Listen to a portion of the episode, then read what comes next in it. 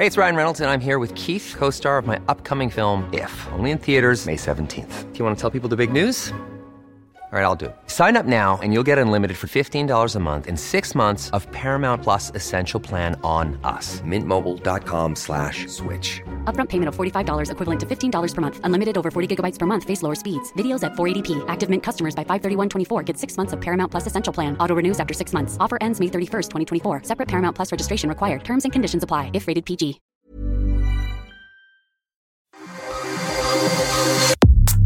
Nada más por convivir. Política, cultura y ocio con Juan Ignacio Zavala y Julio Patán. Iniciamos.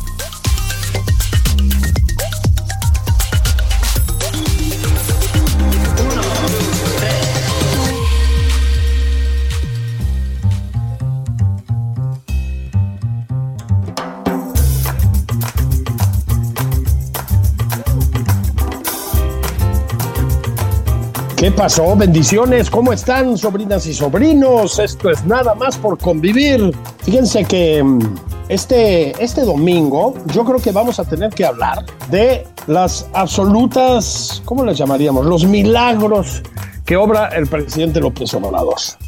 Me parece que ya es momento. Hemos tenido de todo aquí. Creó una red social de la 4T, puso a temblar a Twitter, nos enseñó a todos los mexicanos a jugar béisbol, llenó de dinero a sus hijos sin corrupción. En fin, milagro tras milagro tras milagro. Pero el de esta semana a mí me parece que sí ya rompió con todo.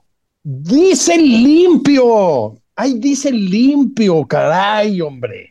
Dice limpio. Entonces yo la verdad me quedé muy sorprendido, ¿no? Muy sorprendido hasta dónde va a llegar el talento de nuestro presidente.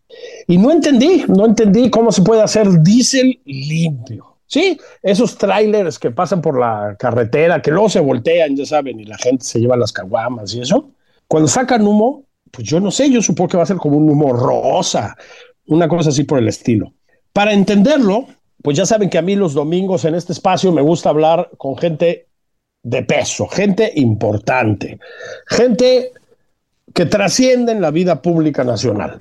En este caso, al jefazazazazazo, jefazazazazo de todos los asuntos que tienen que ver con energéticos. Gonzalo Monroy, mi querido Gonzalo, ¿cómo estás? Mi querido Julio, qué gusto platicar contigo, qué gusto que me vuelvas a invitar. Oye, ¿cómo va a ser la onda entonces? ¿Va a pasar así un tráiler y va a salir un humo rosa o algo por el estilo? ¿Cómo funciona esto? Pues mira, dentro de esa parte donde el presidente habló que era prácticamente, era como pipí de unicornio, que iba a sacar prácticamente Bel Rosita cuando se quemara, pues la realidad es muy diferente. de lo que el presidente, lo que el presidente quiso decir, citando a un anterior expresidente, él estaba hablando de, de diésel de ultrabajo azufre, ese que a pesar de que Pemex tiene plantas para procesarlo, pues no llega ni apenas a seis mil barriles diarios, es prácticamente nada. Para darle idea a la gente, todo lo que vemos en el país de ultrabajo azufre, llámese gasolina premium o diésel de ultrabajo azufre, el 100% es de importación. Pemex no produce más que una cantidad chiquitita de todo esto. Y sí, incluso cuando dijo, es que va a venir de Deer Park y es una parte nueva. Bueno, señor presidente, tampoco es del todo cierto eso hace apenas y he estado yendo recientemente mucho a Houston y vi la parte de Deer Park, ya vi sus problemas técnicos. Y hay uno muy importante, Julio, y tiene que ver con la salida al puerto, en ese caso al Houston Ship Channel, que es uno de los canales más grandes que se conecta a toda la parte petroquímica y refinadora de los más, de la parte más importante de los Estados Unidos. El problema es de que la, la, planta, en este caso la refinería de Deer Park, no da hacia, la, hacia el Houston Ship Channel. El centro petroquímico sí. ¿Qué es lo que hace? La refinería saca sus productos, diferentes tipos de productos, y los coloca con clientes que están de forma adyacente, aledañas a la refinería. Incluso muchos de ellos están en contratos de 5 y de 10 años. Lo que ocurre es de que gran parte de ese producto se lo catafixean, se lo suapean, se lo intercambian a Pemex y se lo colocan en barcos en alta mar misma calidad, mismas especificaciones, y esos los que vemos a veces ahí estacionados en Tuxpan, a veces llegan a Dos Bocas, algunas veces incluso a Altamiro Madero. Y eso es lo que va a estar llegando a nuestro país, pero no, no es un diésel que, que no contamine. ¿Existe el diésel que no contamina? No. No, no, no, no, por la propia característica química de, del, del diésel, cuando se hace ya la, la, combustión, emite prácticamente CO2, dióxido de, de carbono. Algunas otras cosas también está, adicionales, dependiendo de sus composiciones químicas, pero principalmente es dióxido de carbono. Muy bien. La otra, el otro milagro que parece que está obrando el presidente es que nos vaya a llevar a la soberanía energética. ahora sí, ya dijo que ya, que ya está a punto de llegar. Parece que el año que viene, ¿no? Ay, Julio, eh, esa parte nos han dicho tantas cosas. Y, fíjate, vamos a entrarle a ese tema que está bien divertido. Ya sabes que a mí me encanta hablar de datos. El primero y quizá más importante es de que, bueno, las refinerías que iban a estar al 80% y que iba a ser el baluarte de la soberanía nacional, pues bueno, se, las dejaron en un 40% en, en diciembre de 2018 y hoy apenas rebasan el 50%. Prácticamente están en el mismo lugar de la patada donde estaban, hay que mencionarlo así. No se le ha metido a las cantidades monumentales de dinero y vale ahí la pena creo que hablar un poquito de las magnitudes. Déjame tomar un ejemplo. La refinería de Madero, que es una refinería mediana, la segunda construida en nuestro país, por allá de los 1900. Eh, esta refinería, mm. para ponerla a operar a un 80%, requiere más de 5 mil millones de dólares. En todo lo que va a esta administración, y voy a incluir el año 2023, que ya se aprobó en el presupuesto, apenas le habrán metido 350 millones de dólares. No es ni siquiera el 10% de lo que se requiere. Obviamente, esas refinerías trabajan un día sí y un día no, poniendo en términos generales, una utilización del 50%. ¿Qué ocurre? Toda la importación pues está viniendo de diferentes partes, un 80% de Pemex, 20% de privados. Ahí es donde hemos visto mucha, mucha cerrazón, tratar de cerrar espacios a la competencia, quitar permisos a los privados, incluso buena parte de lo que se está peleando en, en, mm. en las consultas del Tratado de Libre Comercio pasa por esa avenida, esta interferencia franca interferencia gubernamental a favor de Pemex y de CFE. ¿Qué es donde estamos al día de hoy? Pues bueno, te lo puedo decir con todas sus letras, a pesar de que compramos Deer Park, a pesar de que en el 2027 empieza a trabajar la refinería de Dos Bocas, pues México va a seguir importando. Y en el término de gasolina va a estar mm. importando entre 200 a 300 mil barriles diarios, que estamos hablando que sea entre un 25 y 30%, siempre vendrá de importaciones. A ver, en contraste, nuestros vecinos de aquí arriba, los americanos, pues no sé, no, no sé, ya me, ya me dirás tú, no sé si han alcanzado tal cosa como una soberanía energética, pero es un hecho que en los últimos años, pues algo han hecho bien, ¿no? Van en camino, por lo menos. ¿Qué pasó allá y qué no pasa aquí? nos podremos aventar literalmente un primer de todo eso, pero mira, hmm. la, solución relativamente es, eh, relativamente sencilla. Una, tienen un marco legal eh, sobre todo regulatorio de inversión que mm. es extremadamente generoso. Ahí prácticamente, como pasó con Enron, aquí no existen eh, ningún tipo de, de, salvavidas, aquí no hay créditos fiscales, aquí no hay ayuda de ningún tipo. Mm. Las empresas pueden florecer y ser gigantes o bien ser una pérdida total y llevarse entre las patas a sus inversionistas y, terminar en la cárcel con fraudes. Pues, todo, todo es posible.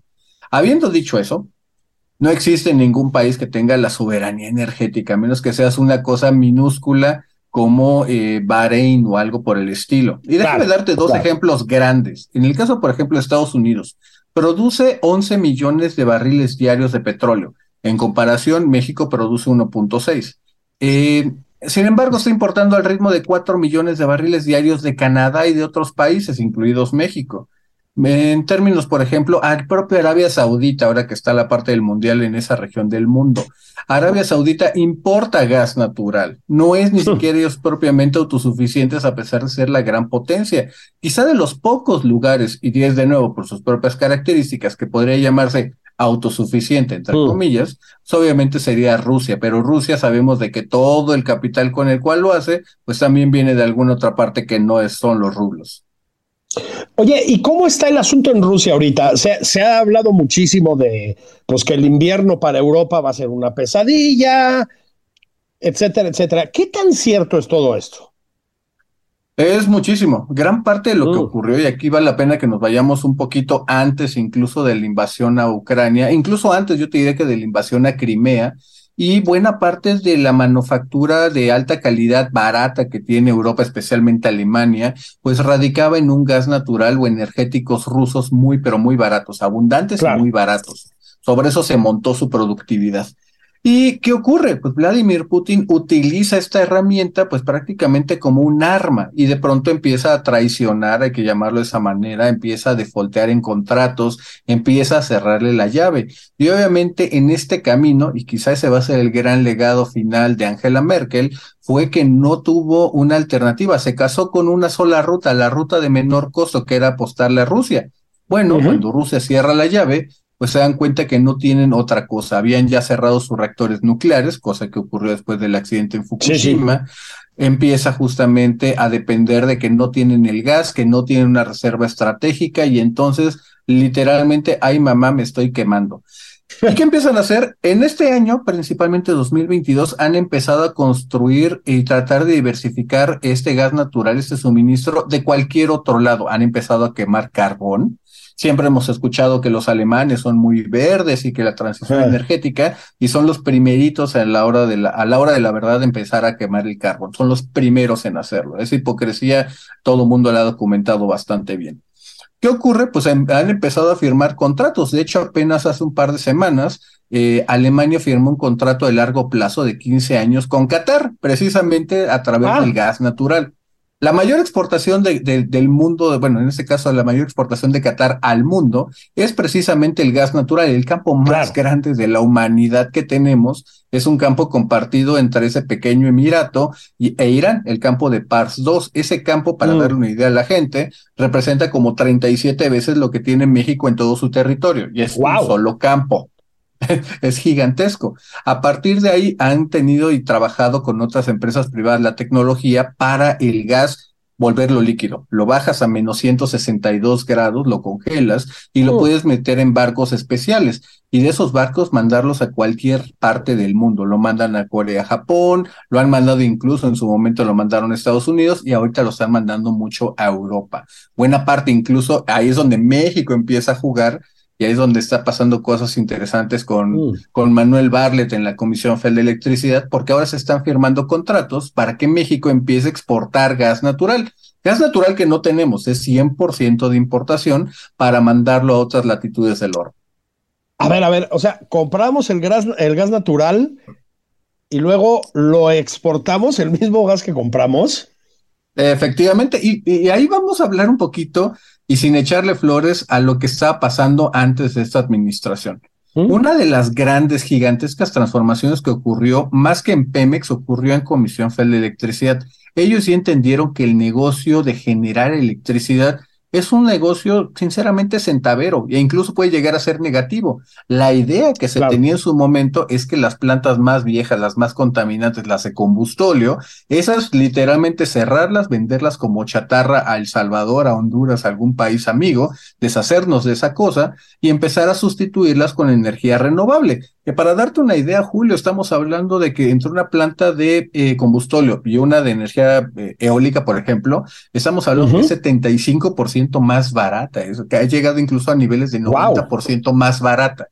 Obviamente aquí CFE no tenía que comprar la planta, no tenía que construir la planta, no tenía que pagar salarios, prestaciones, no tenía que comprar nada más la energía y la energía que en su momento llegó a ser la más barata del mundo. La idea era ir haciendo esa transformación. En ese inter, a CFE literalmente le quitaron cualquier tipo de restricción, puede hacer absolutamente todo, puede tener la figura comercial que quieran en México o en cualquier parte del mundo. Y ahí es donde se metieron al negocio del gas natural. Dos de los ductos más importantes que hay, eh, en este caso transfronterizos, que pasan del oeste de Texas, eh, para que el oeste de Texas, Nuevo México, hacia México, es tanta la producción que hay, de, sobre todo de petróleo, más de 5 millones de barriles en una sola cuenca, que el gas natural incluso ha tenido precios negativos. ¿Y quién crees que tiene esos dos ductos para darle salida? La CFE. La CFE tiene ah. justamente sus ductos, compran el gas a precio negativo, lo ponen en los ductos de transporte, estos que se quejó Manuel Barlet de los, de, los gasoductos leoninos, lo pagan una tarifa que es literalmente de un regalo y obviamente van a tener demasiado gas natural. ¿Y qué hacemos con ese gas natural tan competitivo? Pues nos asociamos con empresas americanas, bueno, no, no solamente americanas, empresas transnacionales, hay que llamarlo así, para poder poner terminales en diferentes partes de la República. Hoy vamos a poner algunas allí en Altamira, vamos a poner una en Coatzacoalcos, que de hecho CFE acaba de hablar de eso. Hay otras que se están desarrollando en Sonora, en Guaymas, en Topolobampo, para poder mandar ese gas a la parte de Japón y Corea, para que para darte una idea, el precio, la diferencia de precios es que si aquí en México cuesta, vamos a decir, cuatro dólares, está costando cerca de 35 en Japón. Si lo, eh, aquí lo tenemos en 4 dólares en Altamira, lo estamos vendiendo en 35 en Europa. Así que obviamente es un negocio gigantesco. Bueno, y entonces, a ver, dos cosas, ¿no? La primera, ¿me estás diciendo que el licenciado Bartlett miente? Yo te diría de que el licenciado Manuel Bartlett y el dinosaurio seguía ahí cuando despertamos, pues obviamente ya se dio cuenta cuatro años después que el negocio de la CFE no es la generación eléctrica, es la comercialización de los combustibles, hmm. principalmente el gas natural. Se dio cuenta que ahí es donde está la maquinita de imprimir dinero. Oye, pero a ver, y esto ya lo digo sin bromas, parece ser que parte del tema es que queríamos canalizar el combustóleo hacia allá, ¿no? Hacia la generación de energía. ¿Y qué ha pasado con eso? Digo, más allá de que nos estamos ahogando en humo, ¿no? Pero, ¿qué ha ah, pasado? Eh, qué bueno que me haces esa pregunta. Y ocurrió de nuevo, es, esa es esta parte donde está la curva de aprendizaje y en lo que se fueron quitando algunas filias y algunas fobias. Eh, estamos hablando del año 2019-2020. CFE dice, yo voy a poner a trabajar todas mis plantas, esas que íbamos a deshacernos de esas plantas y sustituirlas. No, eso es privatización, tenemos que dejar todas nuestras plantas y trabajar con lo que tenemos. Todo eso significó también por el lado de la soberanía energética poner a trabajar las refinerías. Y el primer producto que sale de nuestras refinerías no es gasolina o diésel, es combustóleo de alto azufre. Eso, como no teníamos a dónde, a dónde mandarlo, se lo empezamos a literal a meter hasta la garganta a la. CFE llegó en un momento a quemar poco más de un 40% de combustóleo, cuando típicamente anda en un 12-13%. O sea, los atiborramos. Para darte un ejemplo, y quizás el caso más característico, la planta más importante de carbón que tenemos, que está en Petacalco, allá en las playas de, Michoacán, muy cerquita de Guerrero, eh, esa planta es de carbón y típicamente ha corrido con carbón importado. Bueno, esta vez se cancelaron las compras de carbón y les metimos combustóleo. Obviamente este engrudo hay que entender como si fuera un, petróleo que se parece más hacia un asfalto que hacia una gasolina o diésel que son sí, sí, sí. Y congestionó las quemadores y de hecho la planta estuvo fuera de operación casi nueve meses de lo que va de 2022. Obviamente eso fue un error catastrófico. En ese inter, lo que empezó a hacer, eh, sobre todo Pemex, es que encontró que sí había un mercado para ello. Y lo que hizo fue empezar a mandarlo de exportación a las mismas refinerías como Deer Park, como los Chevron, como los Marathon, como los ExxonMobil, y se los estamos vendiendo como una especie de crudo degradado, si lo queremos llamar así. Y lo que hacen esas refinerías de los, de los americanos en este caso, es sacarle ellos ese combustible extra de diésel, de gasolina y de algunas otras cosas que en México, pues por desgracia, no podemos procesar. Bueno, y entonces, ¿cómo nos las hemos arreglado? Porque, a ver, yo no soy bueno para los números. Pero el otro día me asomé a ver los de la Comisión Federal de Electricidad. Bueno, nos está costando un billetazo la comisión. ¿Qué es lo que está pasando? Más allá de las 700, tarjetas, 700 millones de pesos en tarjetas de Liverpool o no sé cuánto dinero era, ¿no?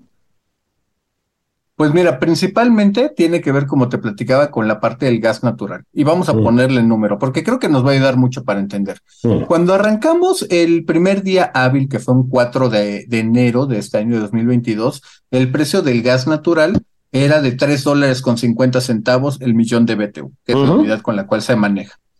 Eh, prácticamente durante el año ha estado por arriba de los 7 dólares. Obviamente estamos hablando casi de un incremento del 95%. Claro. Obviamente estos costos, por la forma en que están los contratos de electricidad, significa que esos incrementos de costo se le pasan al comprador, que en este caso es la Comisión Federal de Electricidad. Claro. ¿Qué ha pasado? Que ellos, obviamente por la promesa presidencial de no incrementar tarifas y bla, bla, bla, no se lo han podido pasar a los usuarios finales. ¿Cuál es el resultado? Pues que CFE se acabó los subsidios eléctricos que estaban presupuestados para 2022, para todo el año, se los había acabado ya en septiembre. Obviamente todo lo que ha corrido ha sido con pérdida, con pérdida, con pérdida, hasta que los precios empiecen a bajar. Y te adelanto una cosa, la lección que está pasando de lo de, de lo de Rusia y Ucrania, o la invasión de Rusia a Ucrania, es que los precios se van a mantener de largo plazo por arriba de los 5 o 6 dólares. Y si llega a ocurrir una nueva tormenta invernal, alguna alguna explosión en alguna planta como ocurrió hace, hace algunos meses en Estados Unidos, los precios se van a mantener todavía más arriba de ello. Hay que empezar a pensar que estos son los nuevos normales, lo cual obviamente significa, y eso yo no, no me gusta hacer llorar a la gente, pero me sale muy bien. Eh, muy probablemente vamos a tener un incremento de tarifas en los siguientes dos años, dos a tres años, en nuestras tarifas eléctricas. O sea, van a tener que subir, para decirlo coloquialmente, van a tener que subir la luz, no hay más. O, de, o vamos a ver que SFE va a tener pérdidas que se van haciendo cada día más grandes, que van a empezar a rivalizar con las de Pemex, que ya es decir algo. Uy, entonces, ¿sabes qué? Nos vamos a pausa, si te parece, querido Gonzalo, y volvemos con Pemex. Con claro. el gran Octavio Romero, ingeniero agrónomo. Esto es nada más por convivir. Bendiciones, estamos hablando de la, nototota que nos está costando la soberanía energética que nomás no llega, del diésel limpio, limpio como el alma de un bebé, de el licenciado Bartlett. Ahorita vamos a hablar de algunas cosas más relacionadas con esto y de por qué Gonzalo Monroy se convirtió en el neoliberal terrible que es. Ahí venimos, esto es nada más por convivir. No se vayan.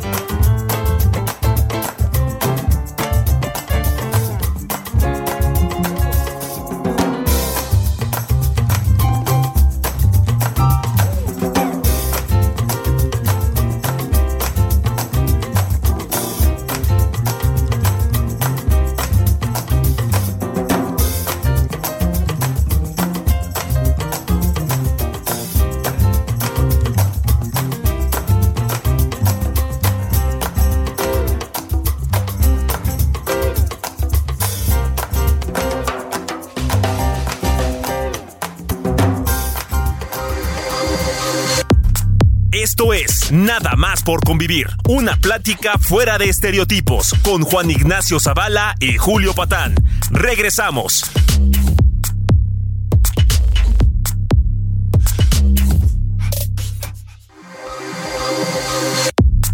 Ya estamos de regreso en Nada más por convivir. Aquí Juan Ignacio Zavala y Julio Patán.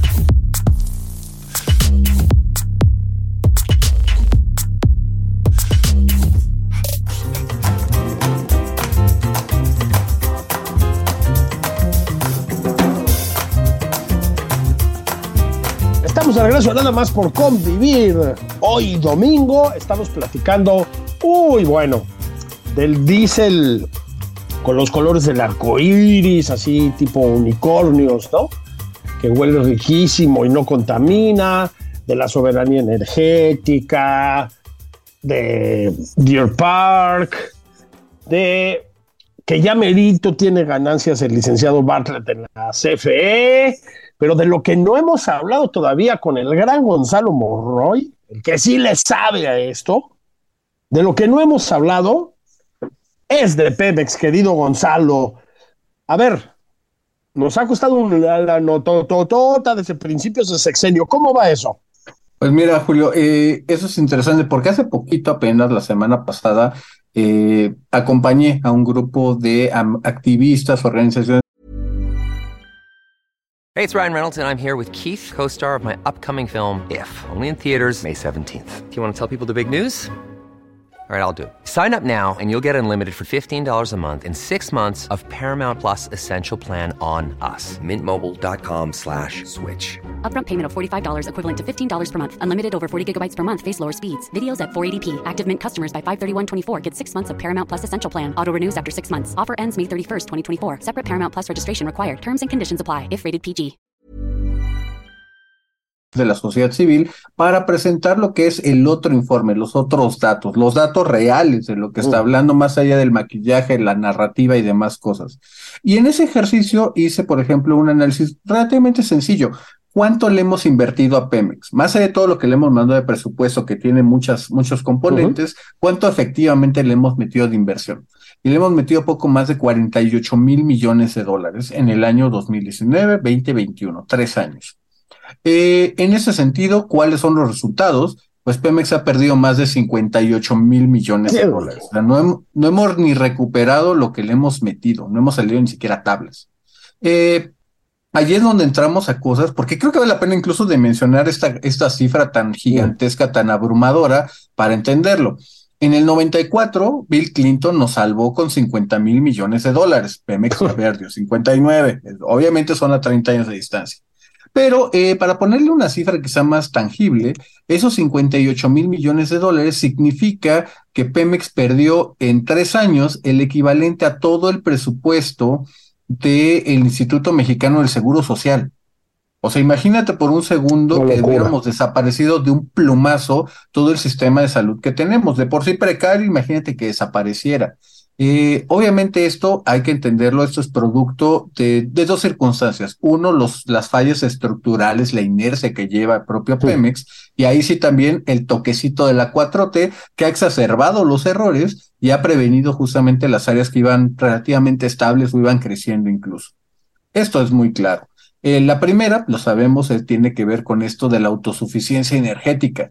Y para darte una cifra, mi querido Julio, estamos hablando que entre dos pesos y dos pesos y medio de cada litro que sale de, de las refinerías de Pemex viene con pérdida. No es una ganancia. Pemex no gana dinero refinando, pierde dinero.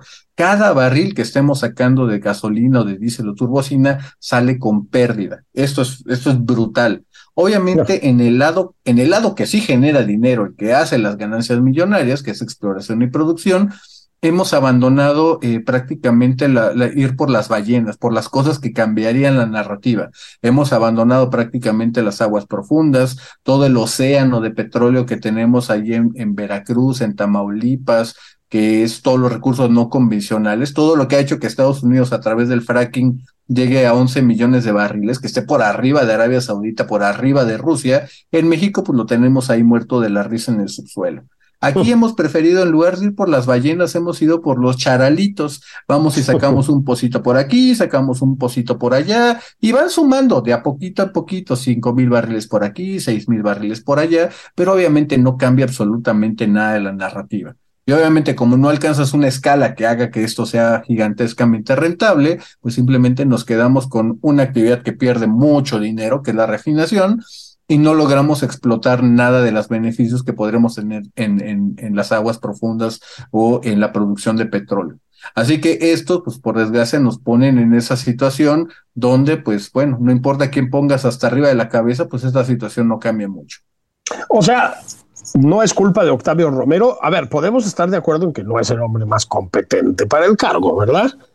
Pero no es culpa suya. Fíjate, eso, vale mucho de la pena entrarle a ese tema, Julio, porque la realidad es que Pemex en muchos aspectos se maneja solo. Y a Pemex lo manejan los pemexianos. Incluso yo en alguna ocasión lo he llegado a poner en, en, algún tuit. El presidente de la República no manda en Pemex. El propio director de Pemex no manda en Pemex. Tienen una influencia extremadamente limitada. Hemos tenido gente muy capaz con décadas de experiencia en la industria y no han logrado corregir las dinámicas internas de Pemex. Pemex, quizá la forma de entenderlo mejor, Julio, es que no es una empresa. Pemex no es una empresa, Pemex es mm. el brazo ejecutor del Estado en materia de hidrocarburos. Y si lo vemos de esa manera, podemos entender muchas cosas. Podemos entender, por ejemplo, te voy a dar un ejemplo, en Veracruz eh, o en Oaxaca o en Salamanca, donde tú quieras, donde Pemex tenga presencia. Eh, empieza a haber algún tipo de desorden civil porque la gente obviamente ya no le alcanza el dinero con la inflación, porque la inseguridad está muy canija, porque X número de cosas que han pasado. No hay un desastre natural y no hay dinero para el Fonden, muchas cosas. ¿Qué ocurre? Pues obviamente el presidente municipal se espanta y le habla al señor gobernador, señor gobernador, se me está quemando el pueblo, tiene que ayudarme. El gobernador le hablaba o le habla al director de Pemex y de pronto llegan y les asfaltan las calles para que eso se, se empiece a calmar un poquito. Si es una comunidad de pescadores, van y les regalan dos pipas de diésel para, para que puedan trabajar. Y obviamente esto empieza a bajar, se vuelve una cosa de gobernabilidad todos podemos entender que a una empresa privada no le puedes pedir este tipo de cosas y es un rol que le toca jugar a Pemex dentro de la propia historia mexicana. Pero cuando empiezas a multiplicar este tipo de ejemplos a lo largo y ancho de la República Mexicana, pues te das cuenta que Pemex tiene una sangría y una obligación hay que llamarlo así, una obligación metaconstitucional, metalegal, a la cual se ve sometido. Y obviamente cuando lo centramos por ese tema, pues nos damos cuenta de las muchísimas arbitrariedades que ocurren. Pemex no se asumen como eh, yo vengo a hacer un trabajo de sustentabilidad o, sostenible en alguna comunidad. Yo soy el Estado, vengo y avasallo, atropello a las comunidades, atropello la selva, hago, hago y deshago porque yo soy el Estado. Y obviamente cuando empiezas a replicar esto por 50, 60, 70 años, pues va dejando muchos, mucho, mucho resentimiento y muchos cuerpos en el camino, Julio. Híjole, esto es Pemex, pero luego está la refinación. Hablabas de negocios centaveros en la, en la primera parte de este, de este programa. Tengo entendido que también la refinación, incluso cuando está bien hecha, que creo que no es el caso, es un negocio centavero, ¿verdad? Así era. Ahí te lo pongo, así era. Una cosa que ha pasado a través de, otra consecuencia de, lo de la invasión de Rusia a Ucrania es que de pronto, y ahí también tiene que ver la cosita llamada oh. transición energética, es que muchas de las empresas globales de energía empezaron a salirse del negocio de la refinación, incluso empezaron a hacer reconfiguraciones, ya no tanto para producir gasolina o diésel, gran parte de los autos en 10, 12 años van a ser eléctricos, incluido en nuestro propio país, de hecho en mm. nuestro país ya se produce esa gran flota de autos eléctricos, eh, y obviamente se empiezan a pasar a otros tipos de cosas, se empiezan a seguir sobre todo a precursores químicos que son esenciales para los plásticos. Gran parte, y ahí está una paradoja que yo sé que a ti también te encanta, en Julio, oh. de que la transición energética pasa a través del petróleo todos los plásticos que vamos a ver, aleaciones para eh, las hélices de la, de la energía eólica, una parte de los paneles solares vienen de los derivados del petróleo. Ya no lo vamos a ver en gasolina o diésel, lo vamos a ver en esos precursores. Obviamente México hizo la apuesta contraria, México le apostó a gasolina y diésel, y eso, como te explicaba hace un segundo, pues obviamente nos pone en los peores de los, de los mundos. Y específicamente te decía que este ya no es un momento centavero como se empezaron a cerrar refinerías y no se están abriendo nuevas alrededor del mundo, al menos no en los lugares que importan, eh, obviamente lo que ha pasado es de que los márgenes de refinación se han incrementado. En algún momento del mes pasado, perdón, de octubre, eh, el barril, por ejemplo, de la gasolina cotizaba o tenía un margen de más de 40 dólares. Ah. Obviamente estaba, para, para, darte una idea, mientras el barril del petróleo mexicano estaba en 100 dólares, eh, la gasolina o el barril de gasolina que estábamos importando nos estaba costando 150. En el caso de la, de la turbocina que utilizábamos para los aviones, estaba casi en 190 dólares. De ese tamaño era el problema que teníamos. Oye, y específicamente dos bocas, o sea, uno voltea y aparece inundada, o por lo menos parece que, parece que aparece inundada. Sí tiene un problema grave, dos bocas de concepción, de raíz desde el principio. Totalmente, totalmente. Fíjate, eh, ¿por qué se llama Dos Bocas? Por, eh, y es parte de la hidrología que lo mm. sabíamos desde hace mucho tiempo, hay dos ríos subterráneos que convergen en el mismo sitio, que es la mm. desembocadura precisamente a la, bahía. Ahí es donde estaba el manglar, ahí es donde se taló y se instaló esta, esta refinería. Estos, estos cosas que te estoy mencionando, Julio, ya los tenía identificado Pemex y el Instituto Mexicano del Petróleo desde el año 2007 eh, cuando estaba el presidente Felipe Calderón que quería hacer la refinería Bicentenario y se mandaron a hacer N número de estudios. Se hicieron la ingeniería básica, la de detalle, análisis de sitios, por ahí incluso, y lo voy a poner ahí en mi, mi cuenta de Twitter, ahí justamente se hizo eh, los análisis de seis sitios, en Atasta y en, en, Tabasco, se hizo justamente Dos Bocas, se hizo en, en Lázaro Cárdenas, también se hizo en Cadereyta y un nuevo tren precisamente en Salamanca y obviamente la de Tula los diferentes sitios. ¿Cuál iba a ser más afectado por inundaciones, por cambio climático, biodiversidad, comunidades? El peor de los sitios, de todos los seis sitios, era precisamente Dos Bocas. El riesgo de inundación era altísimo. De hecho, el propio IMP, el Instituto Mexicano del Petróleo, sugería que se tenía que elevar al menos 2.1 metros sobre el nivel del mar la refinería para que no se inundara. Obviamente, y esto vamos a ponerle de nuevo número, hacer eso les hubiera llevado al gobierno dos años y más de dos mil millones de dólares, levantar más de 560 hectáreas. No es poca cosa. No, obviamente, obviamente por las prisas se arrancaron y empezaron desde el, desde el mes 1, julio, empezaron con los problemas. El sitio que originalmente había seleccionado Pemex no alcanzaba, no tenían suficiente espacio para poner toda la refinería y empezaron a trabajar literalmente a destajo. Todo lo que estaba la obra del, del rompeolas artificial que se creó, empezaron a dragar para empezar a rellenar el terreno. Y obviamente estar trabajando mientras estás lavando los trastes, vas cocinando la cocina, mientras estás trapeando, pues obviamente no les iba a alcanzar y en eso se cometieron errores. Errores que uno, por ejemplo, es el sistema de drenaje. ¿Qué es lo que está pasando al día de hoy? Y hemos ya escuchado a la propia presidenta municipal ahí de Paraíso. Toda la desembocadura del drenaje que se hizo hace que si se seca la refinería, se inunda todo el municipio. Así que de ese tamaño es la catástrofe. Pero bueno, ¿qué es un municipio a cambio de la soberanía energética, no? ¿Qué, qué, qué, te digo? La gente, la gente va a necesitar ahí el remo y el diésel, los, obviamente los fifis ya acomodados. Híjole, y además sí es cierto que hubo una devastación ecológica en el origen de este proyecto, ¿verdad?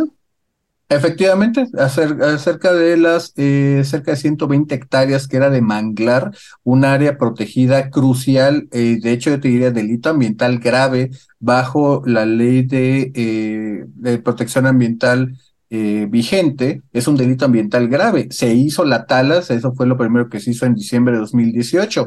La propia ASEA, que es la Agencia de Seguridad y Medio Ambiente en materia de hidrocarburos, le puso una multa a la empresa que había hecho esta tala, pero esa empresa no se mandó sola, se lo mandó a hacer Pemex. Pemex después, cuando hubo ya un cambio de gobierno y de funcionarios, incluso pidió y logró que le condonaran la penalización a esta empresa. Te voy a hacer una pregunta que puede poner nerviosas a muchas personas. Yo la primera de ellas. Bueno, ¿hay alguna planta nuclear por ahí en este país? Te lo comento porque hasta donde recuerdo depende del licenciado Bartlett. O sea, no quisiéramos ver un Chernobyl mexicano, pero ay, ay, ay. O sea, se le apaga la península de Yucatán, dice que todo fue culpa de un incendio ahí en un terreno baldío no sé dónde hablando en serio, ¿no hay un peligro ahí? ¿No hay un riesgo? Afortunadamente, Julio, y me da gusto que me preguntes eso, porque ya pueden llegar buenas noticias. No, afortunadamente Laguna Verde está trabajando con normalidad. Sí requiere una manita de gato, eso no es problema, es parte normal, pero hay que entender de que es extremadamente costosa la energía nuclear. Eh, incluso yo te diría de que gran parte de lo que está ocurriendo producto de la guerra de Rusia y Ucrania, y perdón que regrese tanto a eso, pero no, parte aguas de los siguientes 20 a 30 años que vamos a ver en el mundo, eh, yo te diría de que la energía nuclear está tomando un nuevo aire. Hoy los, eh, los gobiernos la entienden más que como una energía rentable, barata, baja en emisiones, es parte de una resiliencia histórica. No requieres eh, importar, no vas a importar uranio de otros lugares, lo vas a tener en sitio y lo vas a estar, prote eh, en ese caso, tanto protegiendo como produciendo. Y en ese sentido, incluso yo te diría de que vale la pena que México empiece a explorar, quizá en administraciones más adelante, expandir la planta que tenemos de Laguna Verde. Nos alcanza para un reactor quizá más y podremos tener una mejor eh, disposición de nuestra propia energía.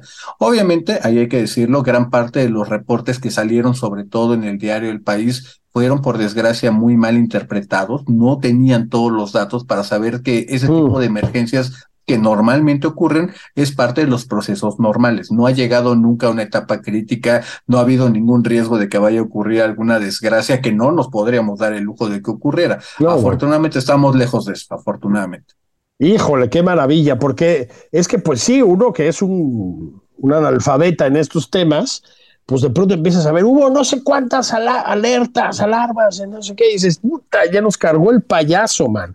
Pero bueno, con la energía nuclear podemos estar tranquilos. Ahora, hemos estado platicando mucho tú y yo, Gonzalo, de gas, combustóleo, petróleo, refinación, gasolinas, importación, soberanía. Bueno, te has vuelto ya desde bastante tiempo un referente en redes, en medios, eh, en, el nivel de la consultoría, por supuesto, también en todo lo que tiene que ver con, con energéticos. Si yo te pregunto, ¿de dónde te salió esta vocación? ¿Cuál es tu historia? ¿Cómo empezaste? Ah, literalmente me agarraron pollito, genuinamente puedo mm. decir pollito. Yo, yo sí puedo decir que yo vengo de la cuna del neoliberalismo, del ITAM, y como todo buen itamita, yo pensaba que la continuación de la escuelita, pues era Banco de México o la Secretaría de Hacienda, ¿no? Los, digamos que es el caminito natural de los itamitas. Sí, sí. Eh, y, y, en ese entonces, pues yo le agarro y empiezo a ver pues de qué se empieza a tratar el mundo y me jala una empresa chiquitita, una consultoría boutique de cinco personas, que después en cuanto lleguemos, en cuanto llegué me nos volvimos cuatro personas nada más.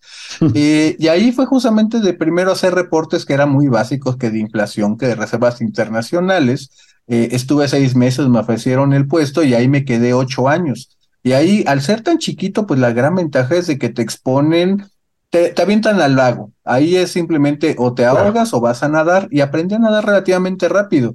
Y, y, en ese sentido, pues fíjate, yo, yo ahí puedo decir que fui muy afortunado porque conocí gente increíble con doble, triple doctorado, gente que le rivalizaba en conocimientos a cualquier otra rama, físicos, químicos, ingenieros, y, y que siempre encontré mucha disposición de ellos para enseñarme cosas que yo te diría que para mí son básicas, pero que tuvieron la paciencia para enseñarme.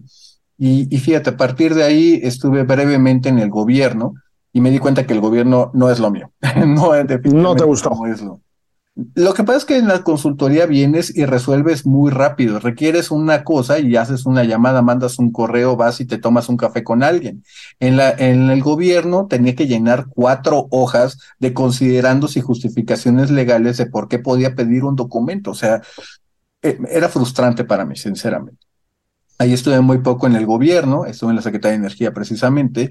Después me fui a hacer, eh, todavía en su momento, energía eólica pionera en su mm. momento. Eh, ahí aprendí muchísimo porque no es lo mismo estar en el escritorio, en la computadora, a irte a meter a la comunidad, irte a meter al cerro, ir ahí a negociar con los ejidatarios o con la gente de los terrenos y vas aprendiendo. Eh, y después de ahí justamente eh, ya viene los, ya 2012, ahí ya se hablaba que el candidato eh, tenía, tenía intenciones de una reforma energética y literalmente me hablan mis antiguos clientes y que Gonzalo, ¿qué andas haciendo?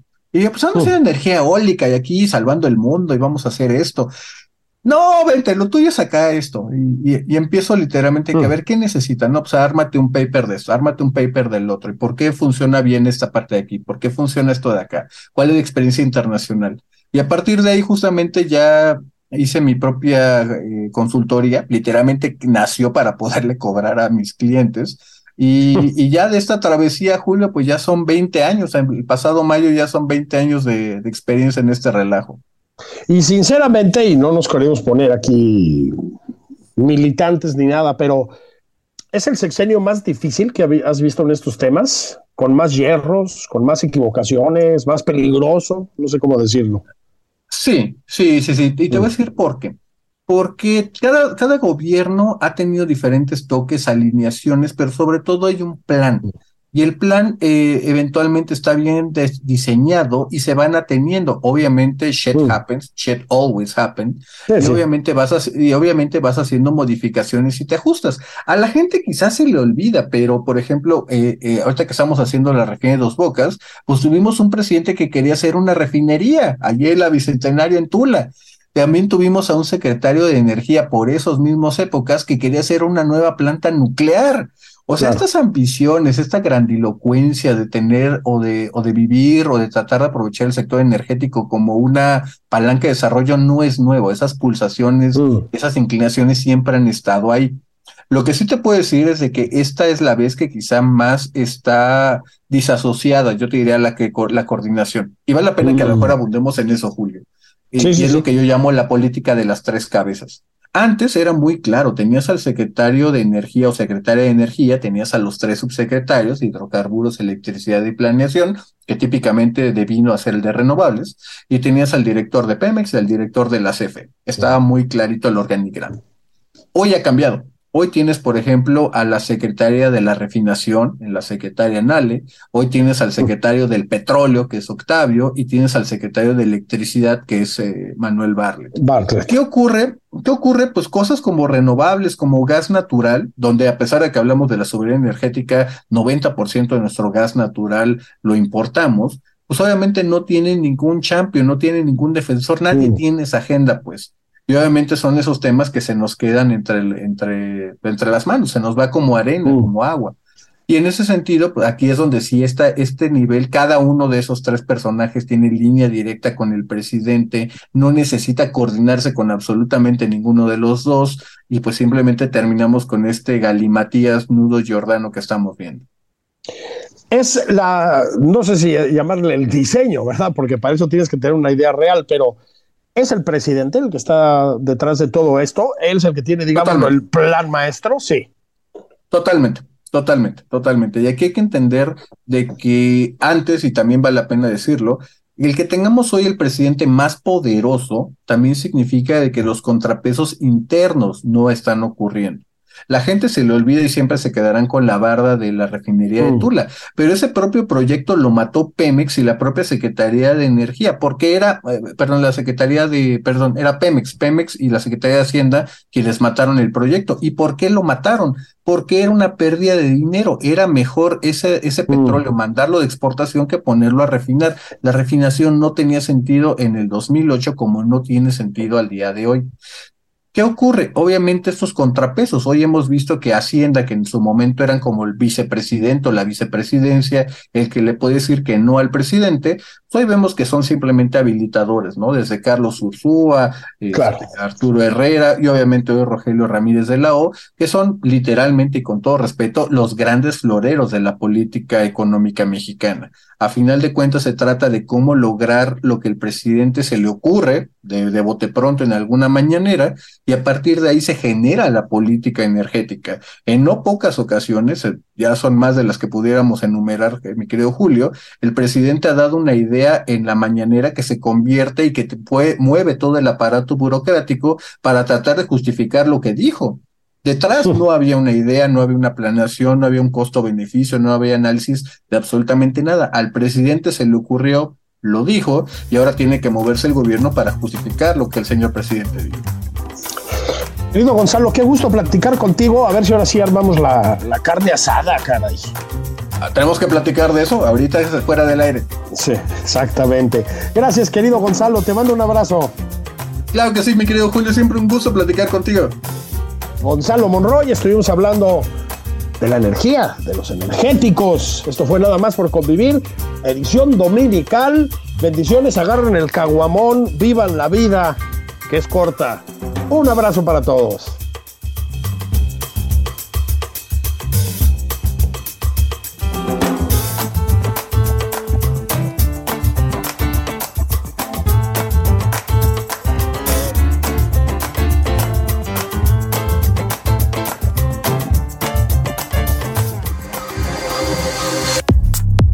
Fue Nada más por convivir, el espacio con política, cultura y ocio, con Juan Ignacio Zavala y Julio Patán.